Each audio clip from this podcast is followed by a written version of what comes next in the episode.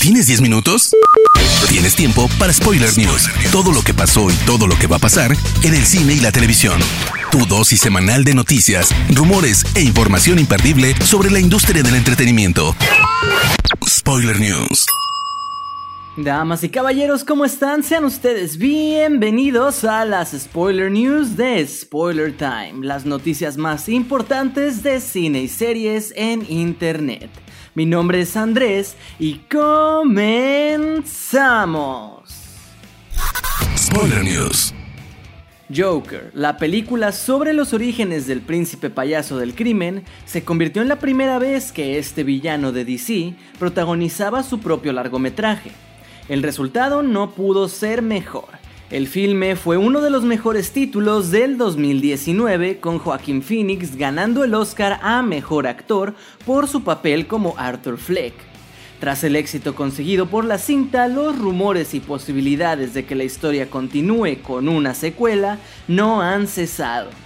Hace poco un reportaje de The Hollywood Reporter afirmaba que Joker 2 sigue entre los planes de Warner el estudio todavía no ha anunciado nada oficialmente, pero el medio antes citado ha vuelto a avivar la idea de que el proyecto sigue adelante.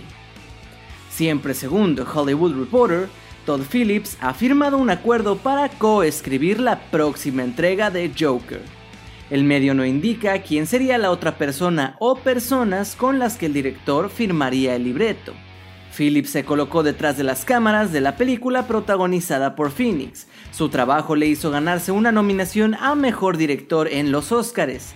El filme en total sumó 11 candidaturas. De ellas se llevó dos, la de Mejor Actor y Mejor Banda Sonora Original.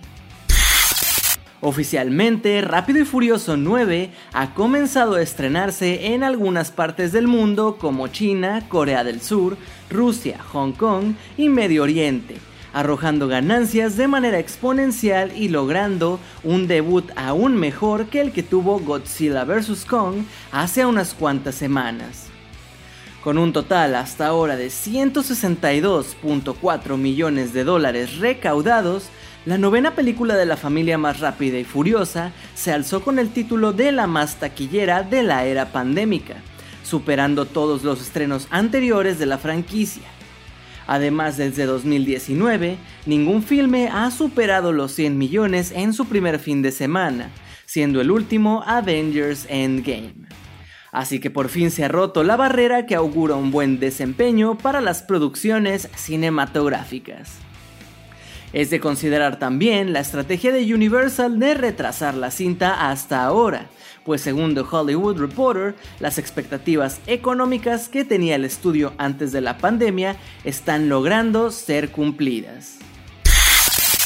Después de que el rumor corriera desde hace un par de meses, Deadline ha confirmado que Timothy Chalamet se meterá en la piel de Willy Wonka, esto en una cinta que fungirá como el origen del famoso personaje antes de abrir su famosa fábrica de chocolate. Paul King de Paddington será el director de la cinta y el guion corre a cargo de Simon Farnaby de Paddington 2. No se sabe si la cinta conectará con alguna de sus predecesoras o si creará un universo nuevo a partir de la obra de Roald Dahl. Se menciona también que el anuncio oficial tardó tanto pues Chalamet mostrará por primera vez su talento para el baile y el canto, pues la cinta tendrá varios números musicales y Warner quería primero saber qué tal se desarrollaba en su entrenamiento para finalmente cerrar la contratación. La fase 4 de Marvel cuenta con Ant-Man and the Wasp Quantum Mania en su calendario, con el regreso de Peyton Reed en la dirección y Paul Rudd con Evangeline Lilly como protagonistas. Esta última no ha podido contener la emoción al recibir el guion y compartió una publicación en su cuenta de Instagram, donde podría haber revelado un ligero spoiler accidental. En el pie de foto, en los hashtags usados por la actriz, aparecen sus compañeros Paul Rudd, Michael Douglas y Corey Stoll este último siendo quien interpretó a Yellow Jacket, el villano de la primera cinta donde todos pensábamos que había firmado su fin, aunque al parecer podrá regresar. Con el universo cuántico y los multiversos ahora en juego en el UCM, podría ser que esta versión de Yellow Jacket no sea la misma que conocieron los héroes en la primera cinta. Spoiler News. Pasando a las noticias de series, les cuento que, considerada por muchos como uno de los pilares del servicio de Netflix, La Casa de Papel ahora está por llegar a su final con la quinta temporada de la cual ya conocemos fecha de estreno y que se dividirá en dos partes, además de poder dar un primer vistazo con el primer teaser trailer. El creador Alex Pina explicó la división en volúmenes. Cuando empezamos la quinta parte sentimos que debíamos cambiar lo que se esperaba de una temporada de 10 episodios y buscamos generar una sensación de final de temporada o de serie en ese primer volumen. Decidimos trabajar un género bélico extremo y colocar a la banda contra las cuerdas.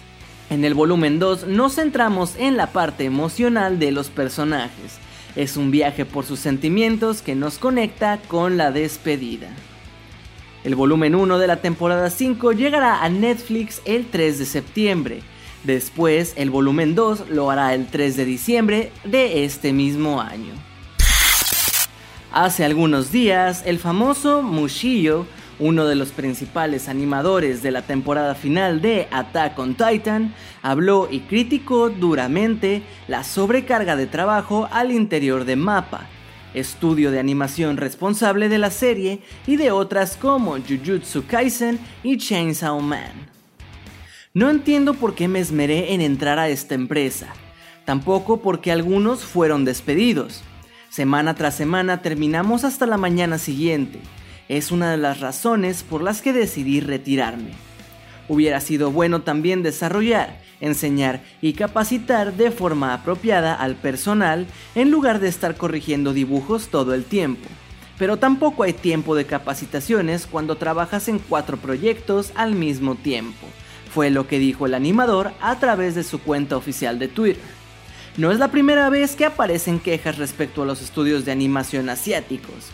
También el New York Times reportó que el sueldo mensual promedio de los animadores de la serie es de entre 1.400 y 3.800 dólares, a pesar de que en 2019 solamente Attack on Titan generó un estimado de 24 mil millones de dólares en ganancias. Dave Filoni es una de las mentes maestras más geniales detrás de Star Wars, y ahora Lucasfilm por fin está reconociendo su gran talento. Esta semana, Lucasfilm actualizó su página de contactos y directorio, agregando al productor de Clone Wars como director creativo de Lucasfilm de manera oficial. Cabe destacar que esta posición la obtuvo secretamente el año pasado, pero como apenas se acaba de hacer público, los fans explotaron en celebración en redes sociales. Filoni ha sido un elemento clave para el desarrollo de los proyectos televisivos de Lucasfilm desde que George Lucas lo eligió en 2005 para supervisar la laureada serie animada The Clone Wars la cual se lanzó en 2008 para 7 temporadas que siguen siendo de lo mejor que hay en el universo de Star Wars. Por eso es que para muchos de los fanáticos, el hombre ideal para preservar el legado de la franquicia y llevarla a nuevos niveles es definitivamente Filoni para entender que funciona y que no.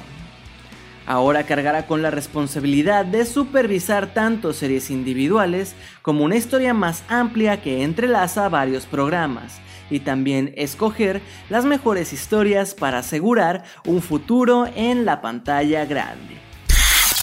Parece que Danai Gurira está asegurando su regreso a la pantalla chica, pero no porque haya información de su posible regreso como Michonne en The Walking Dead sino porque la intérprete lo hará de la mano de su otro gran famoso personaje, Okoye, papel que interpreta en Black Panther y en las últimas dos entregas de Los Vengadores, ya que reportan varios medios que protagonizará la serie ambientada en Wakanda que prepara Disney Plus.